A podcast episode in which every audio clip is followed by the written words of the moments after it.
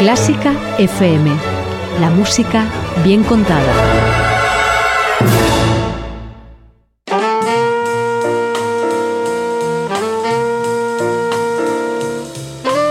Con el jazz hemos topado.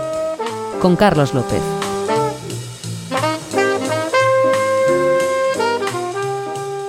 ¿Cómo estáis oyentes? Muy buenas, eh, bienvenidos, bienvenidas un día más al espacio jazzístico y en primera persona en el que volvemos a convertir hoy nuestro podcast gracias a la visita de uno de nuestros músicos más admirados y respetados no solo a nivel nacional, sino también a nivel internacional.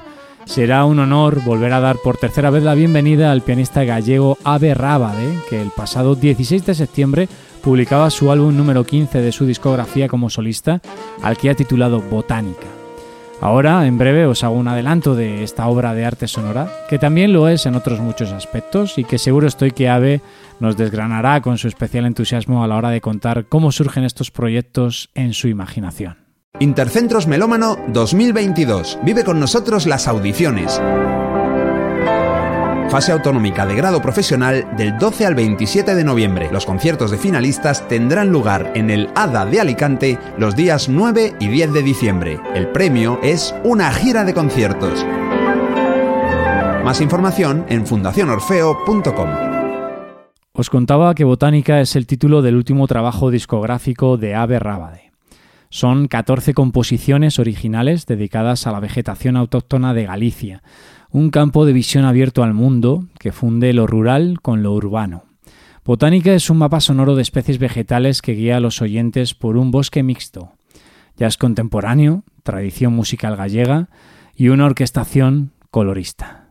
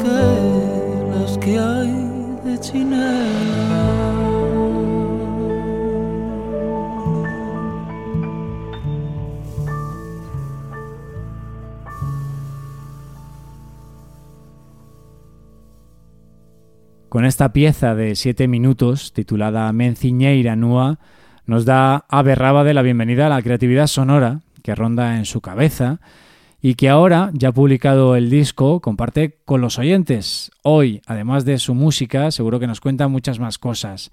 Para mí, como os decía al principio, vuelve a ser un honor, un privilegio poder charlar con él. Así que, ¿qué tal, Ave? Bienvenido una vez más. Muy bien, encantado de estar contigo, Carlos. Un placer, un placer.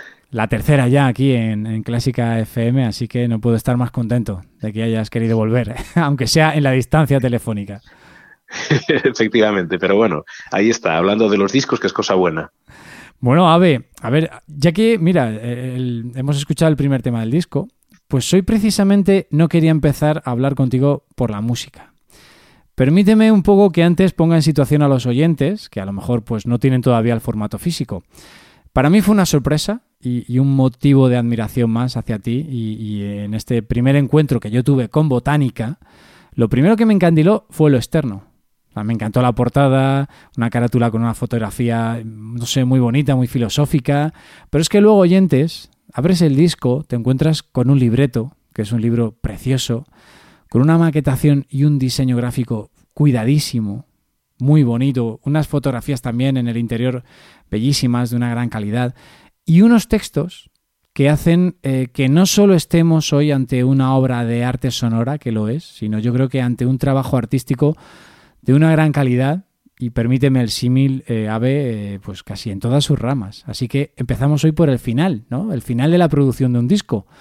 Mira, me, acaba de encantar esto que acabas de, decir, porque precisamente la, vocación de este disco es esa, es decir, es, es, ir más allá de ser un disco, es decir, es como que en el fondo, claro que es cierto que todo proceso creativo debe de culminar eh, en la cristalización de un trabajo concreto, en este caso es un trabajo musical.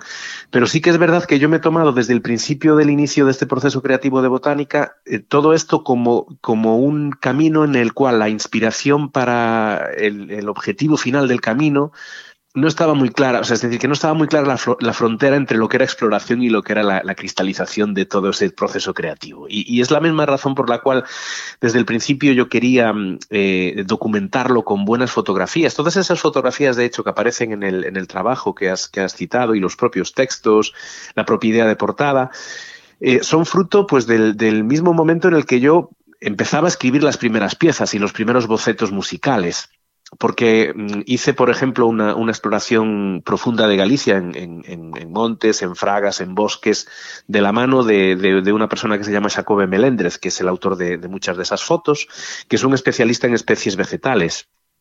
Y, fue haciendo toda esa documentación gráfica al tiempo que me explicaba cómo se comportaban las especies vegetales y yo de vuelta a casa, después de esas excursiones, empecé a escribir las piezas. Es decir, que me hace mucha ilusión que veas esto y que, y que, valores el, bueno, pues un poco el el continente del disco, es decir, lo que es el trabajo gráfico, porque en el fondo está profundamente, o sea, entronca profundamente y está súper eh, super mezclado con lo que son las propias piezas, porque está hecho de una tacada, como quien dice. Y el propio trabajo con el autor de la portada, que es Alexandre Fernández, que es un fotógrafo con el que llevo trabajando ya muchos años, fue un poco lo mismo. Yo en, en el momento en el que estaba inmerso en el proceso creativo, hicimos dos o tres sesiones, nos fuimos al monte, me descalcé, andé por allí, ¿sabes? Y, y al final me sacó esa, esa foto que es la portada, que sí que tiene, tiene algo, decías tú filosófico, sí, yo creo que tiene algo medio contemplativo. y, es también una apuesta que, que, bueno, nosotros somos un poco los últimos románticos, ¿no? Pues de hacer un libreto de 32 páginas, eh, pero por quien realmente mm, disfrute de un objeto físico aún, como puede ser un CD, aunque es un formato de modé y, es y la mayoría de nosotros consumimos ya música por medios digitales Pero mira, de este disco estoy vendiendo un montón de copias físicas en conciertos, aún, aún el otro día que toqué en Pontevedra y toqué varias piezas del disco, el día que presentamos en Santiago. Y la verdad es que, mira, es abrir el, abrir el formato físico del disco. La gente ve pues un poco el diseño de que va y firmarlo y hablas con la persona con la que, a, la que se, lo estás firmando y aún es un, ¿sabes? Un motivo ahí de, de, de, bueno, pues de, echar un poco una parrafada que decimos en, gallego, ¿no? De, echar unas, unas palabras y, y bueno, yo estoy muy contento de cómo ha quedado la edición física, desde luego. Y además, en el fondo, por eso me alegro de lo que decías, es que está muy, muy en comunión con lo que es el contenido, el contenido eh, digamos que, sonoro del disco, porque está hecho de la misma pasta. Y está hecho en el mismo tiempo, no está hecho, no está hecho a posteriori, está hecho durante. Ahora, después de esta parte visual que comentábamos con Ave, pues vamos a la sonora, ¿no? Porque de forma también muy parecida a la estructura de tu anterior trabajo, donde las piezas pues las agrupaste en torno a cuatro tipos de suertes, Botánica está estructurada con una serie de dípticos, piezas agrupadas entre sí, e incluso hay una pequeña suite. Y ahora te diría, ¿qué nos aconsejas? O sea, asomarnos a este bosque sonoro de forma general y dar un paseo por él, o ir parte a parte y despacio. Porque yo lo he escuchado de las dos maneras. Y yo quería también ahí que, me ha, nos curiosidad porque tengo curiosidad porque me cuentes, o sea, cuando lo hiciste eh, poco a poco, eh, ¿de, qué, o sea, ¿de qué forma? ¿Hiciste como, como no una escucha de principio a fin, sino directamente a, partes concretas del disco, como a la suite? Te comento, te comento. Yo hice una escucha entera. O sea, yo me fui al bosque ahí a caminar, a perderme entre todo lo que ahí sonaba, sentado en el sofá, con el libreto, leyendo y tal, y luego te lo digo, eh, y que lo sepan los oyentes, cerrando los ojos y dejarme, dejándome llevar. Me ha gustado antes que has dicho somos los últimos románticos, pues eso, como si fuera uno de los últimos románticos que se deja llevar por este regalo que, que llegó a casa, ¿no? Y posteriormente he ido poco a poco. Me he escuchado el primer díptico, solamente, varias veces. Después he pasado a, las piezas que tienes como Freixo, Hierba Alta, Afolado Castañeiro, y, y ya está y luego ya lo he escuchado muchísimas más veces. Entonces ese ha sido mi proceso, pero quería saber, digo, ¿qué nos aconsejas? Lo hemos hecho bien, dirás, cada uno que lo escuche como quiera, ¿no? Pero no sé si tú, ¿cómo fue tu proceso creativo así a modo general? Pues mira, te cuento, y aparte que me encanta, me encanta escucharte contarme cómo, bueno, pues cómo las, que estos dos modos, ¿no? De, de, experiencia que me acabas de comentar. Porque una de las cosas que a mí más me fascina últimamente es, la estructura, ¿no? y, casi te diría que mis dos incursiones en, en, la música clásica, que yo, tuve la suerte de hacer dos estrenos sinfónicos con la Real Filarmonía de Galicia, uno en el, año 15, una obra que se llamaba Tránsitos, y otro en el año 18, una obra que se llamó Tempos Velados. Y, bueno, yo soy súper afortunado por haber podido estudiar con Antón García Abril, que, de hecho fue, fue tuve el super honor de que, de que él supervisó estas dos obras antes de su estreno. Antón García Abril, que falleció el año pasado, a principios, de, a principios del, del 21. Y, yo creo que esa pasión por la estructura me viene de ahí, me viene de de, de repente hacer esos estudios de orquestación y de composición clásica y, haber estrenado dos obras. Es decir, tú cuando, cuando tienes que, meterte en, obras de ese calado, porque son grandes formatos y en el fondo porque son obras que tienen un proceso de meditación muy largo y, está todo escrito, no en la porque era una obra para trío de jazz y orquesta sinfónica y las partes de trío evidentemente había improvisación, pero en las partes que tú orquestas y, en lo que tú diseñas para la orquesta está todo cerrado, ¿no? Está todo, absolutamente todo escrito. Y eso te da una noción a la fuerza de que, de que, bueno, de que la estructura es importante, es decir, de que el movimiento de la obra, es decir, la planificación, digamos que en el plano macro, es muy importante. Y yo de alguna manera, desde ese, desde ese tiempo, esto lo he trasladado a cualquier trabajo que haga trabajos a trío, este trabajo último botánica. Y esto ya te diría que está presente en Doravante, que es el anterior disco a Sorte, pero en Sorte ya es claramente es un trabajo de estructura, claro, un trabajo de estructura. Y el, y el trabajo de botánica, de alguna forma, eh, yo lo concibo como, como un bosque sonoro, es decir, es como, como jugar a la, idea de bosque, pero además en, un sentido muy, muy amplio, es decir, en el sentido, en el sentido estructural, es decir, como si tú puedes, eh, eh, entras a un bosque y paseas por una zona donde hay estas especies, ¿no? donde hay abedules, que es, el, es como abre el disco. ¿no? y de repente, pues freixos y de repente hierba alta. Es decir, que un poco jugando con la imaginación de quien, de quien quiere dar ese paseo y quien quiere jugar eh, pues a mi, a mi pura subjetividad, eh, digamos que en la traducción sonora de esas especies. Y es una creatividad muy, muy loca, muy, muy, muy personal, que para nada pretende sentar cátedra, por supuesto, es decir, es mi visión subjetiva, es mi juego, ¿no? Pero en el fondo pretende sugerir y, pretende invitar pues al oyente a ver qué se puede hacer con un aglutinante, que en este caso son las especies vegetales de Galicia. Qué bueno. y, y después, por otra parte, hay piezas sueltas, pero, pero en el fondo es eso, es, es, una, mm, es una especie de mapa. ¿Y cómo, cómo traslado esto a un, a un, disco? Que puede sonar un poquito extraño.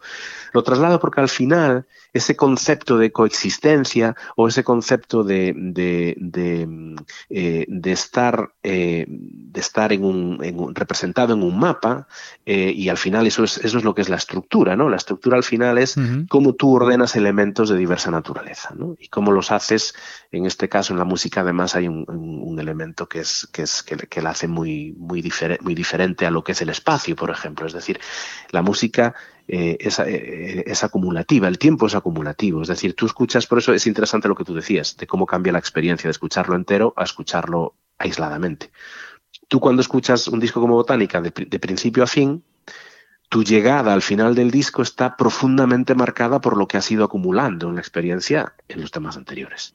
Entonces, quien propone el disco no puede ser ajeno a eso que, que, cuando alguien propone un, un, un, trabajo discográfico, eh, tiene que ser sensible a, a, ¿sabes? Precisamente a cómo opera digamos que en sensibilidades muy diferentes y en formas muy diferentes de concebir la música y de escuchar la música, porque al final debería, o sea, si está medianamente bien hecho, debería de, colmar las expectativas de, personas que tienen formas de concebir la música muy distintas. Me explico un poquito mejor, ¿sabes? Va, por ahí, ¿no? Y, no, es, no es tanto contentar a todos, que, acabaría siendo una medianía sin personalidad. No es tanto eso como actuar en varios planos. Pero a lo que iba es a que algo que tú das por bueno, pese a que a lo mejor pueda albergar mucha complejidad y mucha sofisticación, como creo que es el caso, debería al mismo tiempo y simultáneamente ser amable en una escucha eh, que no le pida tanto al disco, ¿te das cuenta? Es decir, que, no, que no le pida un análisis exhaustivo de esta pieza en concreto, de este pasaje en concreto.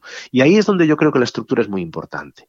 Y no solo la estructura, sino esa especie de sensación acumulativa, lineal, de, de, de, mapa sonoro del que hablábamos de principio a final. Y ahí es muy importante una cosa que yo, yo intenté cuidar bastante y no sé si al final eh, lo ha logrado del todo, pero yo intenté cuidar mucho que pese a ser un disco con una orquestación densa, que es octeto, o sea, somos ocho elementos sonoros en el disco, em, eh, buscar muchos juegos y muchos contrapesos de aligerar muchas veces, digamos, que la orquestación, que haya tríos, que haya duetos, que haya intros de un instrumento solo, que haya música sexteto momentáneamente a cuarteto, toda la banda, todo el timbre orquestal en puntos climáticos muy importantes para que de repente quien está escuchando desde atrás se dé cuenta que ahí hay un, punto donde revienta todo y de repente se aligera. Es decir, todo este tipo de juegos de contrapeso, que es lo que te comentaba antes, que tiene que ver mucho con la estructura y tiene mucho que ver con la visión macro del disco, ¿no? Qué bueno. Pues si te parece, vamos a completar aquí ahora en el programa eh, la escucha del primer díptico. Muy bien. ya los oyentes también que, que, decidan en casa o donde estén escuchando con sus dispositivos qué les parece. Y ahora seguimos hablando.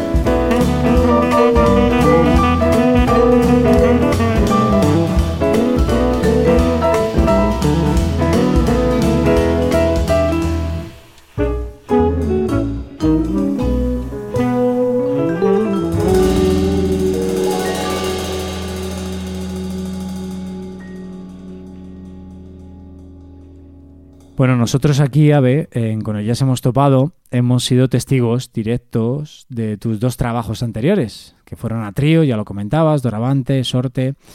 Ya nos hacías una pequeña introducción sobre toda la, toda la gama de colores ¿no? que, que tiene el disco, cómo se ha ampliado, cómo has conseguido texturas tímbricas diferentes. Y para ello has contado con Daniel Juárez al saxo tenor, David Salvado a la percusión, Virgilio da Silva a la guitarra, Jimena Andión al cello, Tom Risco al vibráfono, tu inseparable Pablo Martín Caminero al contrabajo y Naima Acuña a la batería. Eh, ¿Cómo fue el proceso aquí de ir poniendo nombres a todo este elenco?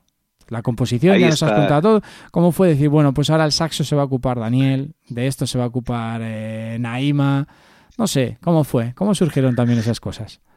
Sí, señor. Pues, pues mira, tiene muchísimo que ver con, con, la idea de bosque también y tiene mucho que ver con la idea que te comentaba antes de coexistencia en, en los mapas eh, y, en el mundo en el mundo vegetal ni te cuento cómo, cómo realmente eso opera. Mm, es, es, la única forma en la que, en la que opera un, bosque o, o en la que operan eh, em, digamos que, que, las especies que conforman un bosque. Es decir, no hay, no hay plan, no hay hoja de ruta, como quien dice. Es decir, más que ser un proceso de selección es que se te ponen delante. O sea, es como, ¿sabes? Tiene que ser este o tiene que ser el otro o tiene que ser el de, el de, el de, el de más allá. Es decir, es, al final es, es, la, es el, el, camino natural de las personas con las, con las que has estado de alguna manera en contacto o que te has imaginado y de repente se desprende en tu mente un día una idea y dices, ostras, ¿y si este disco lleva vibráfono? Y esto, esto literalmente pasó, ¿eh?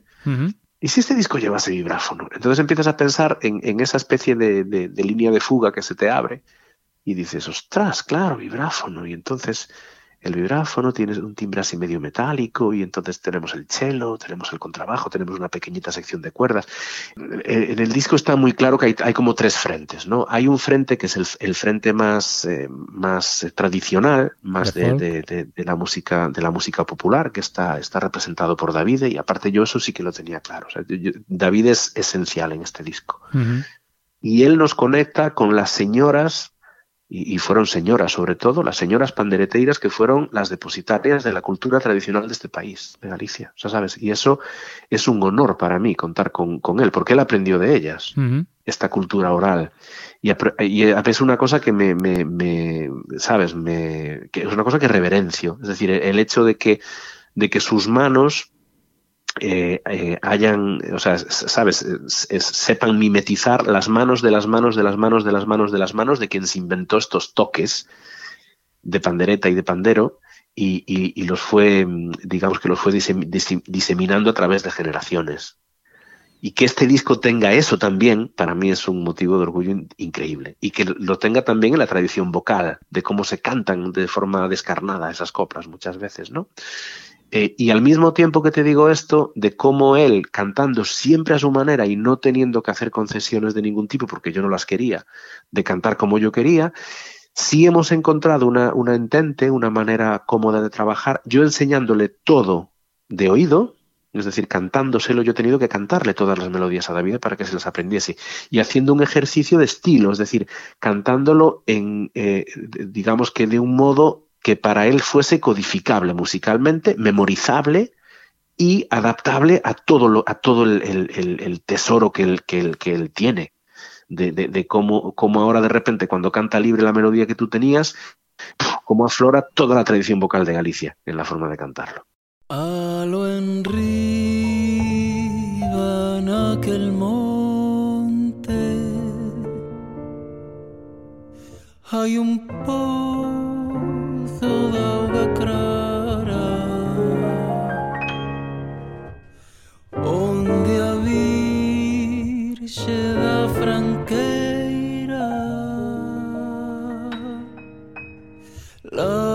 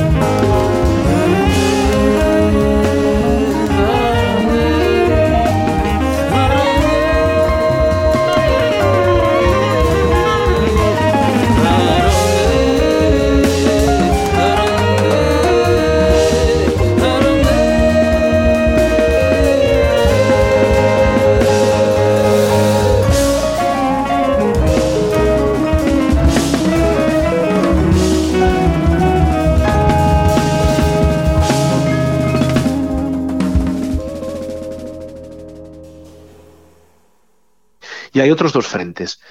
Un frente es el frente jazzístico puro y duro, ¿sabes? Entonces, este es otro vector que tiene el disco, que, que si, si lo haces sin coplas, o sea, se puede hacer sin coplas, se puede hacer sin elementos tradicionales, puramente a lo jazzístico. Y el tercer, el- la tercera dimensión musical que tiene el disco, eh, digamos que sería la, la- la de escritura orquestal, lo, que sería, lo que lo hace entroncar con la música de cámara Eh, a nivel tímbrico sobre todo. Es decir, tiene cello, tiene vibráfono y tiene, yo te diría que tiene la guitarra eh, utilizada especialmente por el guitarrista que es, que es Virgilio, que es una maravilla. O sea, Vi- Virgilio que es súper sutil, siempre anda por ahí con este pedalito, este otro, este delay, esta historia. Es decir, es un guitarrista muy, muy buen solista, pero también colorea muy bien, acompaña de maravilla este, este, este, este chaval. Es decir, es una, es una gozada tenerle. Es decir, es un guitarrista que, mira que los pianistas y los guitarristas a veces somos agua y aceite. A veces tú quieres que en tu solo te dejen en paz y no te acompañen.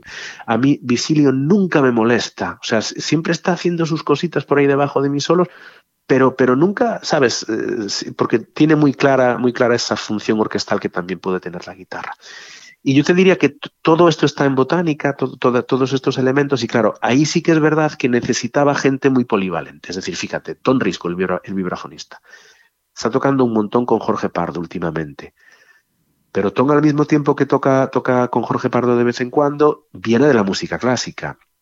Y al mismo tiempo que viene de la música clásica, conoce la música tradicional de Galicia. Es decir, es un perfil muy específico para este disco. Es decir, se dan muchísimas cosas, muchísimas ventajas para que él esté. Jimena Andión, por ejemplo, es chelista, pero aparte de que estudió en la escala de Milán, ni más ni menos, pero Jimena estuvo en el Seminario Permanente de Jazz de Pontevedra un, tiempo y, se, y tiene una oreja alucinante y tiene una intuición alucinante y solea, puede improvisar. Y entonces, claro, te da lo mejor de un perfil de un músico clásico puro y duro, pero sabes que es una persona que tiene oído, que tiene una cierta mm, querencia por una dimensión de la música que aún tiene que explorar, pero quiere hacerlo y tiene talento para hacerlo, ¿te das cuenta? Entonces, por ello, por esto está Jiménez en el proyecto, ¿no? Y, bueno, lo que tú decías, mi inseparable Pablo, porque Pablo lo tiene todo. o sea, y, fíjate, está Naima en el, en el disco, Naima Cuña está en el disco porque yo con Naima necesitaba un contraste brutal y un elemento puro y duro urbano y de la batería más contemporánea que parió madre junto a la percusión más tradicional que parió madre. Ahí estaba. Eh, y, por eso está Naima, claro, y porque que, que, que, o sea, desde que, desde que sale Botánica y desde que lo, lo, concebí, un poco desde que se editó, en, varias entrevistas ya lo he comentado, y, haciendo la mezcla me daba cuenta, especialmente con quien hice la mezcla, que es con Mario Barreiros, que es un, productor portugués con el que tengo el placer de trabajar desde hace ya unos cuantos discos. Y, bueno, para mí su, hablábamos antes de Antón, para, mí Mario, eh, con Mario yo tengo el placer además de estar en su cuarteto, que él es baterista de jazz increíble, aparte de productor, pero yo a Mario siempre le, siempre tengo muchísima estima lo que él me dice. y he mezclado varios discos con él ya. Y él es un tipo muy franco y muy sincero y siempre siempre te da su opinión sincera, para bien, para mal o para regular. Y él con este disco flipó mucho, flipó mucho porque, porque claro, cuando mezclas un disco son muchas horas de trabajo y, las, la escucha es profunda. Y claro, mezclar un disco que al final, aunque, aunque no te lo plantees, acabas dando tus opiniones, ¿no? Quien está mezclando y, y, tú que eres pues el cliente, entre comillas, ¿no? Y Mario me comentaba algo que, yo también pensaba, y es que el disco tiene fases de, puro jazz sin, ¿sabes? No mercy, es decir, sin, sin tapujos y sin restricciones de ningún tipo y a por todas y jazz puro y duro contemporáneo a saquísimo. Yo creo que es el disco que más de eso tiene de los que yo, de, los que yo he hecho, sin, ¿sabes? Eh, como, como que, que, sin contemplaciones, es, el disco más, eh, sofisticado a nivel jazzístico y más eh, en, el, en el fondo, ¿sabes? De tirarme a la piscina con, con tiene un tema funk, que es el, el cortiza, tiene un hard bop de estos bastante bastante agresivo que es el falla, es decir, tiene, tiene cosas bastante experimentales, es decir, es de, lo, de lo más arriesgado que he hecho eh, en ese sentido y al mismo tiempo es el disco que más elementos, digamos que literales tiene de música tradicional gallega. Tiene pandereta, ¿sabes? O sea, tiene, y tiene canto tradicional, eh, em, y, tiene, y, en, el fondo conjuga las dos cosas. Y esa, era la idea, ¿sabes? La idea de coexistencia de, de esos elementos.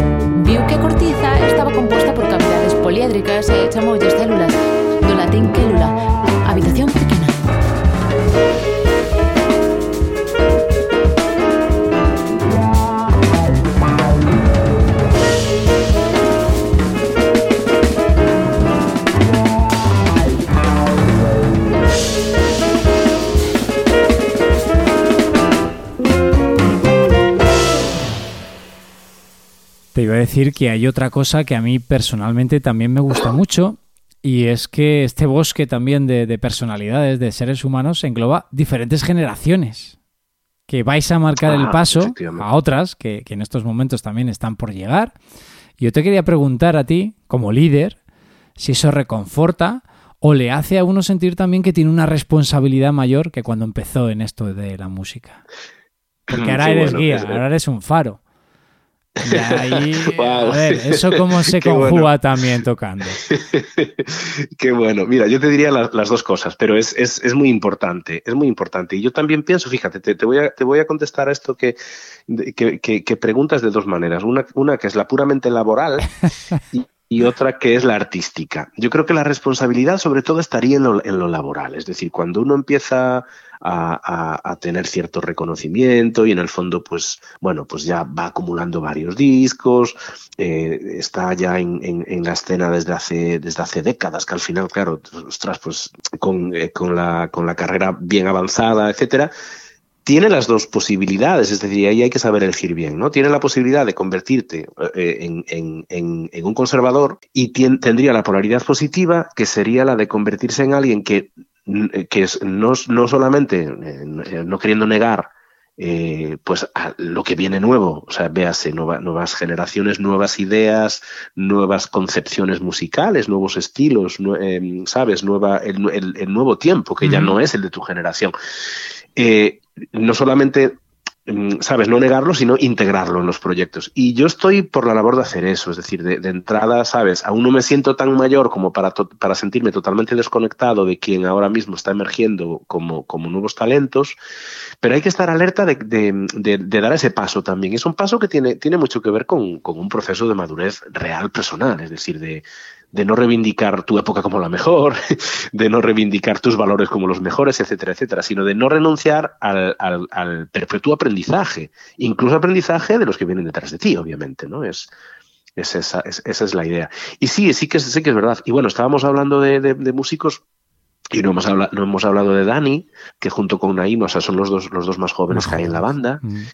Y, bueno, lo de Dani es espectacular. Aparte la forma en la que Dani llegó a, esta banda, eh, bueno, pues Dani llegó a esta banda con muy poquito margen de tiempo, recomendado por por, eh, por eh, Naima y por, y por Pablo, y fue una pasada la forma en la que en, a dos días de, de poder preparar el concierto en el central, eh, el disco en el central con tres noches que teníamos y la grabación era al, cuarto, al cuarto día por la mañana, eh, bueno, cómo se hizo con los temas enseguida y cómo, bueno, y el estado de forma en el que llegó a la grabación. Y es una auténtica barbaridad. En el fondo también te, te, te contesto la pregunta, ¿cómo mola contar con personas de perfiles humanos y artísticos tan diferentes y que puedan, que puedan coexistir en un escenario? ¿Y cómo mola poder ser el pegamento de eso? Y para mí este proyecto va mucho de esto, es más un colectivo, ¿te das cuenta? Por eso es un octeto también. Es un, es un Y- colectivo, es decir, es una banda. A ver, esto me imagino que moverlo, moverlo en gira, tiene que ser complicado, ¿no? No sé si serás tú, si habrá, si nos puedes ya anticipar alguna, alguna cita en la que os podamos ver a todos. Y no sé si eres tú quien se ocupa de toda esa organización, si delegas en otro equipo. Te pregunto esto porque imagino que no será fácil mover a tanta gente, además porque todos estos músicos que comentas, que comentábamos, pues también tienen sus proyectos y me intriga también saber cómo puede ser la organización de una gira con tanta gente en el mundo del jazz y de diferentes generaciones. Mira, precisamente todo mi empeño en, en montar un lenguaje de lenguajes en torno a botánica buscaba esto, buscaba mm, versatilidad, buscaba que, por, por un lado, que desde el principio el proyecto tuviese varias dimensiones, tuviese incluso una dimensión gráfica y una, una dimensión que, que, fuese la fuente de inspiración, como te comentaba al principio, que la propia persona que te hace las fotos forme parte del proceso desde el inicio, que la propia persona que te, que te inspira eh, y te informa sobre cómo se comportan los árboles y te, te, da a entender un montón de datos sobre las especies, sea quien proyecte esas imágenes en los conciertos de presentación o en el concierto de presentación que pudimos hacer con la banda completa en, en, en Compostela. Es decir, no solo es lenguaje de lenguajes en ese sentido, sino a nivel estilístico también, ¿no? Es decir, es lenguaje de lenguajes porque el proyecto tiene eh, insertado el lenguaje de la música tradicional de Galicia, el lenguaje del jazz y el lenguaje de la música de cámara, de alguna manera. Y entonces eso no es tan, eh, tan inocente como pueda parecer. Es decir, botánica se puede hacer desde a piano solo, prácticamente, hasta con a dueto piano con, con Davide que haga percusiones y voz, hasta con un grupito de cámara que mezcla, mezcla el elemento tradicional de Davide, pero a lo mejor imagínate, piano, cello y, y Davide, hasta um, lo, lo, he hecho dos, como dos, dos, versiones del grupo, que es la puramente jazzística, que se llamó Seeds en su tiempo, que es como semillas en inglés, que sería quinteto, ¿no? El, el tenor, guitarra, piano con trabajo, batería, y una parte que es como un poco más tradicional, que se llama gromos. Gromos quiere decir en, en gallego, quiere decir los brotes los brotes de una planta, los gromos.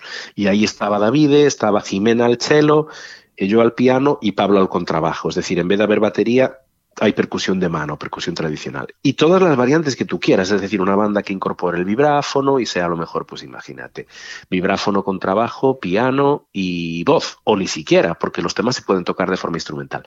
Lo que te quiero decir con esto es que Botanic es totalmente polivalente por la forma ya en la que está escrito está escrito de, una manera en la que se puede, los temas los puede tocar un instrumentista o cantar un vocalista. Los, temas se pueden llevar a los que están escritos como palos tradicionales, al palo tradicional o se pueden llevar a, a, inspirados un poco en eso a un palo más jazzístico, es decir, a una forma, a una concepción un poco más abierta y más jazzística, ¿no? O sea que al final he hecho un proyecto que en disco y en la presentación ideal llevaría no solo a ocho músicos a escena, sino a un tipo que proyecta imágenes, a un técnico de sonido y a un técnico de luces. O sea, son doce.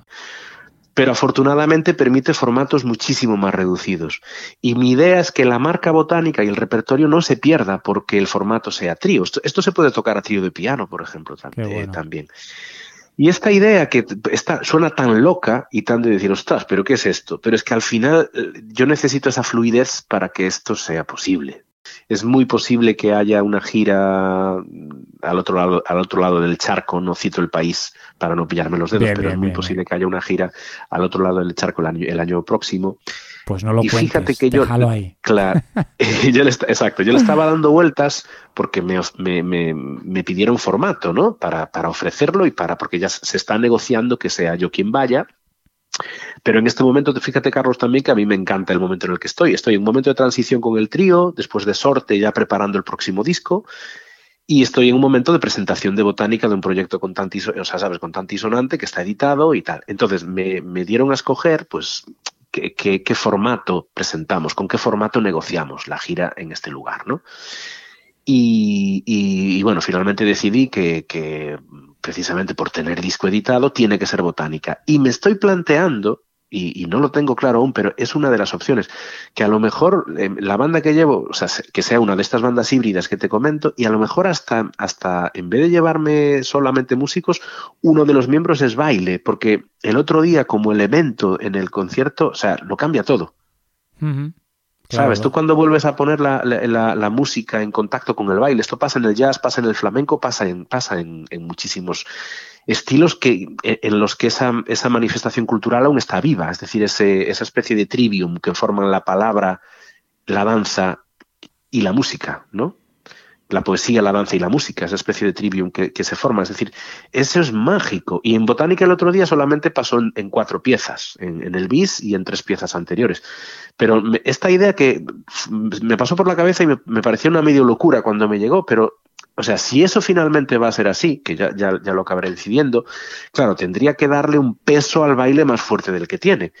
Pero fíjate que en el fondo también es una vía de exploración, porque, porque, claro, tú cuando viajas a un lugar precisamente muy lejos de aquí y quieres llevar algo que, está, que, que, que tiene elementos muy de raíz de la música de Galicia, aun siendo jazz al mismo tiempo y aun siendo eh, pues eh, una, una apuesta que, que bueno, pues que, en, la que no hay em, restricción de ningún tipo al tipo de expresividad que puedas tener. Es decir, que, que, no, que no hacemos música tradicional gallega. Es decir, hay elementos de, ¿no? Pero no es esa la apuesta. Está hibridada con muchas otras cosas.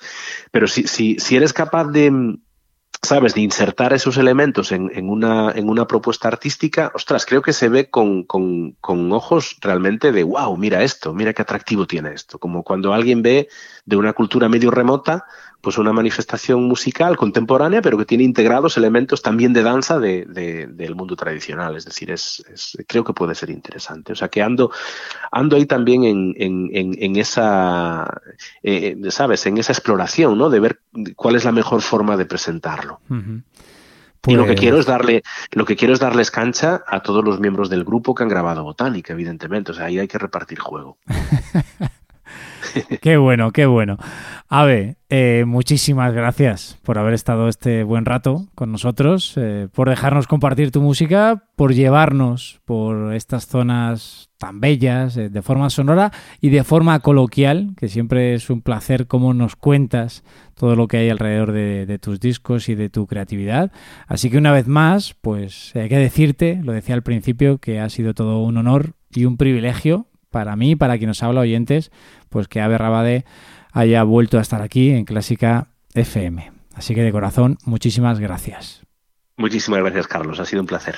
Nos despedimos hasta la semana que viene o cuando queráis disfrutar de nuestros contenidos a la carta con una parte, con una parte de este bosque de botánica de este último disco de Ave Rabade y del que hoy pues os hemos ofrecido una pequeña parte, porque en realidad se trata de lo que hemos estado hablando hoy, un gran bosque sonoro al que os invito de verdad a dedicar tiempo de escucha, que lo vais a disfrutar muchísimo.